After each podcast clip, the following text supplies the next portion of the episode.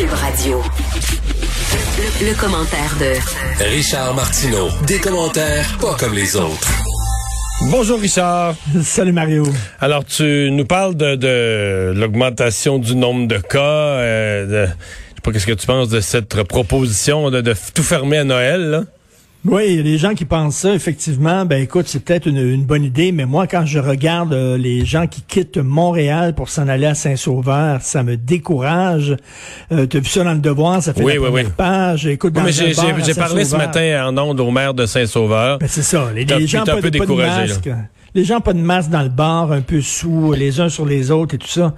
Et tu peux comprendre que ces gens, ces gens-là sont en maudit. C'est, c'est mon oncle, mon oncle de Montréal qui arrive là-bas, qui va embrasser tout le monde, qui a un gros, un gros feu sauvage sur sa bouche. Et je, je aujourd'hui à François Marquis, le, le, le, le, gars qui s'occupe des soins intensifs à l'hôpital Maisonneuve euh, qui est souvent interviewé. Et je dis, euh, parce qu'il y a des gens qui disent comment on agit, c'est pas clair, on sait pas. Et j'ai dit, c'est très très simple. La façon dont, il faut agir au cours des prochains mois, c'est très simple. Il faut agir comme si on l'avait, comme si on était porteur et on était asymptomatique. Si je vous disais, les gens qui nous écoutent... Mais tu vois, ça, euh, mais ça, ça, le docteur Arruda l'avait dit au début une couple de fois. C'est comme ça qu'il fallait ah se conduire. Et, ça, euh, je trouve qu'on le répète pas assez. Là. Il nous répète des affaires qu'on sait comme se laver les mains. Mais ça, c'est une façon de penser parce que tu as totalement raison. Je veux dire, si tu veux que ça ben arrête de se propager, puis c'est encore plus vrai pour les gens du Grand Montréal, parce que je sais pas si tu as vu les chiffres des deux. la flambée des, plus grands nombres de cas depuis 4-5 jours, là, c'est le Grand Montréal. Hein? C'est ben, Montréal, Montréal, ben Rive-Sud, Laval, c'est vraiment le Grand Montréal. Et, je disais ça au docteur Marquis, je dis, il faut agir comme ça, mais il dit, du quoi? Il dit, fortes sont les chances que ça soit le cas pour plusieurs personnes qu'on l'a, qu'on ne sait pas, qu'on est porteur, qu'on peut le donner. Fait que si là, vous, si les gens savaient ça, vous êtes porteur, vous pouvez le donner. Ça change la façon dont vous allez réagir dans le temps des fêtes, dont vous allez vous, dont vous allez vous comporter dans le temps des fêtes. Mais il faut toujours penser à ça. Je ne savais pas qu'Arruda est arrivé avec cet, exemple. Oui, ça avait été dit quelques reprises. Mais ça ben, fait longtemps, euh, ça n'a été jamais répété, puis ça, je trouve, c'est une erreur. T'as tout à fait raison. Tout à fait, tout à fait. Donc, à Montréal, fortes sont les chances ait des gens qui nous écoutent. On l'a, on est porteur, faut faire attention. Là, j'écoutais une dame qui était la bonne dame de Montréal, qui était à Saint-Sauveur. Elle dit, c'est pas clair. Les, c'est bien, c'est bien contradictoire. Les c'est clair, restez ben, chez vous. C'est clair. Ça peut pas être plus clair que ça. Restez chez vous, Christy. C'est si dur que ça? Mais non. ça, c'est pas clair. C'est ce que tu dis quand tu veux, tu veux te ben justifier, là. Mais je veux dire, ben madame, elle sait très bien qu'elle n'est pas supposée être là. Qu'est-ce que tu fais? Qu'est-ce que tu fais avec dans, qu'est-ce que tu fais dans un motel, dans le lit avec une fille? Ben, c'était pas clair, ce que tu me disais, tu sais, ma belle. C'était pas trop clair, hmm. si tu voulais ou pas, en tout. Les Québécois détestent-ils leurs intellectuels? Ben écoute, euh, Mathieu Boccoté qui est passé hier à, au tribunal de l'Inquisition pour s'expliquer comment ça se fait, il pensait comme ça, comment ça se fait, il pensait de façon si bizarre. Bon, et là il y a beaucoup de il y a beaucoup de réactions sur les médias sociaux. Mon Dieu qui parle avec des gros mots, puis mon Dieu qui parle vite. C'est ça, les gens, il y a des gens qui se sont moi, pas attardés. Je, regarde pas ça, mais moi j'ai entendu que ce que j'ai vu sur les réseaux sociaux, c'est qu'il parlait vite.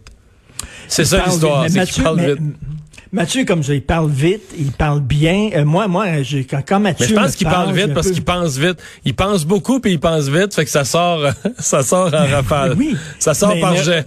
regardez Mathieu, j'écris là-dessus, là, j'écris là-dessus demain. Regardez Mathieu, je me sens comme en 1976 quand je regardais les Jeux Olympiques.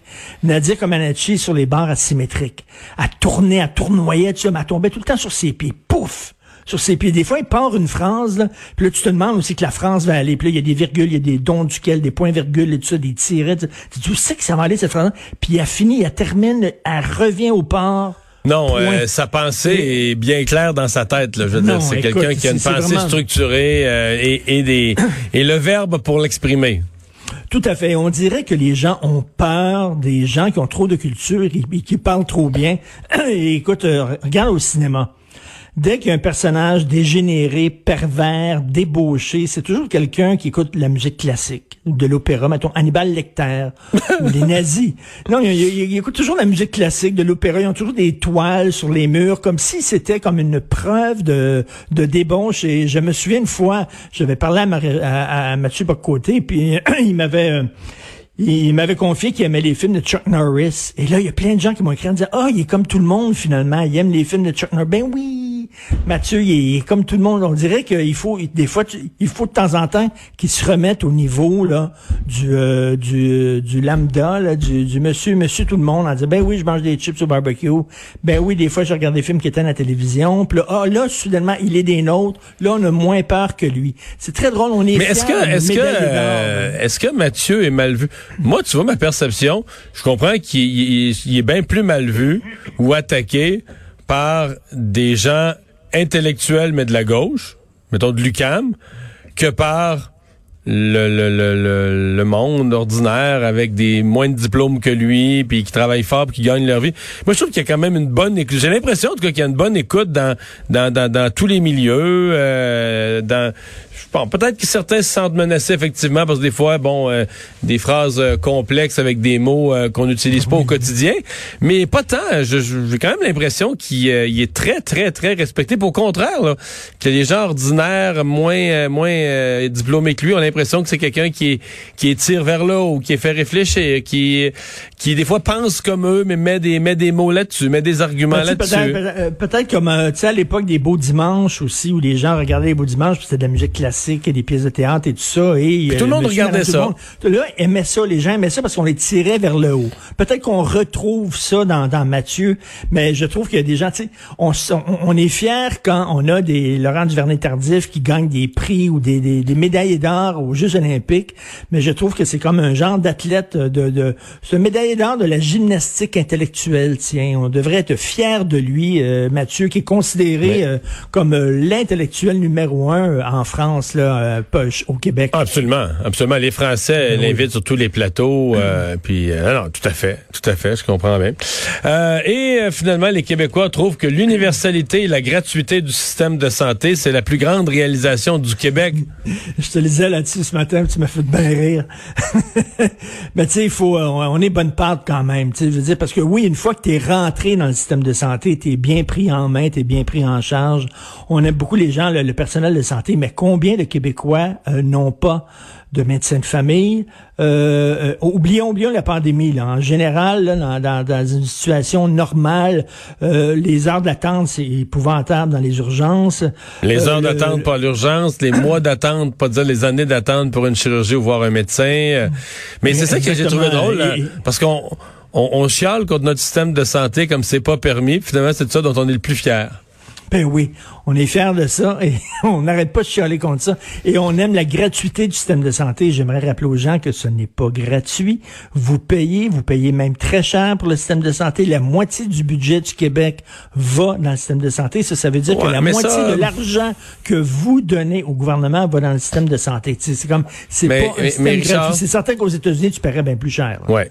Pour avoir mais Richard, faut que tu te souviennes qu'au Québec, là, mon souvenir, c'est à peu près 20, 20, 24% de la population qui paye 70% de tous les impôts. Là. Parce qu'on dit que les, les riches payent pas d'impôts, mais c'est complètement faux au Québec. Là. Les riches payent tout. Tu vois, c'est ben, pas les riches, mais le, 20% mettons, des plus hauts revenus. Là. Pas les 1% mais les 20% des plus hauts revenus payent tout. Donc, c'est 80% de la population pour qui c'est pas gratuit, mais ça, ça c'est c'est 80% de la population paye euh, le dernier 20-30% des impôts. Là.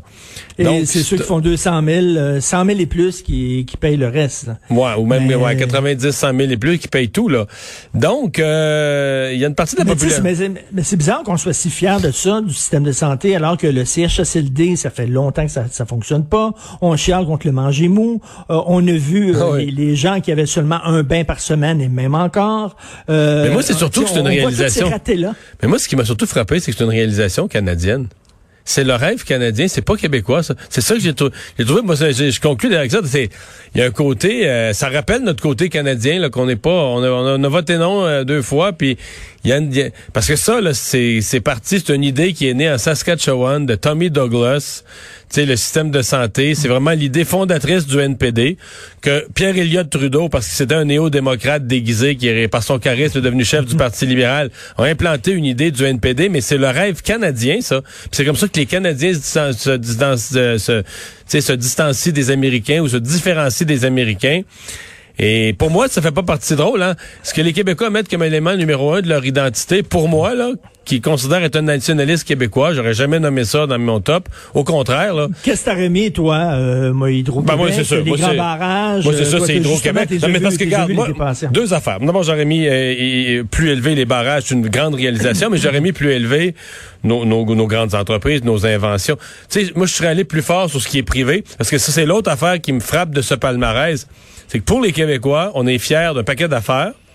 Tout ce qui est, tout ce qui est gouvernemental d'indice premier, puis tout ce qui est privé, les 10 après. Tu comprends-tu? On est fiers de nos entreprises, on est fiers, mais on est sûr qu'il faut que ce soit, pour qu'on soit vraiment très fiers, que ce soit étatique, que ce soit le gouvernement, que ce soit l'État. Ensuite de ça, tu non? T'as pas remarqué ça? Ben oui. Ben dans la liste? Ça m'a frappé. Ben oui, c'est vrai. C'est le système d'éducation, le système de santé, tout ce qui est financé par, euh, ben, je sais pas, est-ce que c'est, c'est, relié, c'est relié à, la Révolution tranquille. Ben, c'est ça, que l'État a pris la place de la religion. On pense qu'on a tassé la religion, mais l'État a pris la place de la religion comme, euh, comme colonne vertébrale de la société. Hein. C'est le nouveau Vatican. Ben oui. Tout à fait. Hey Richard, merci beaucoup. À demain. Salut, à demain.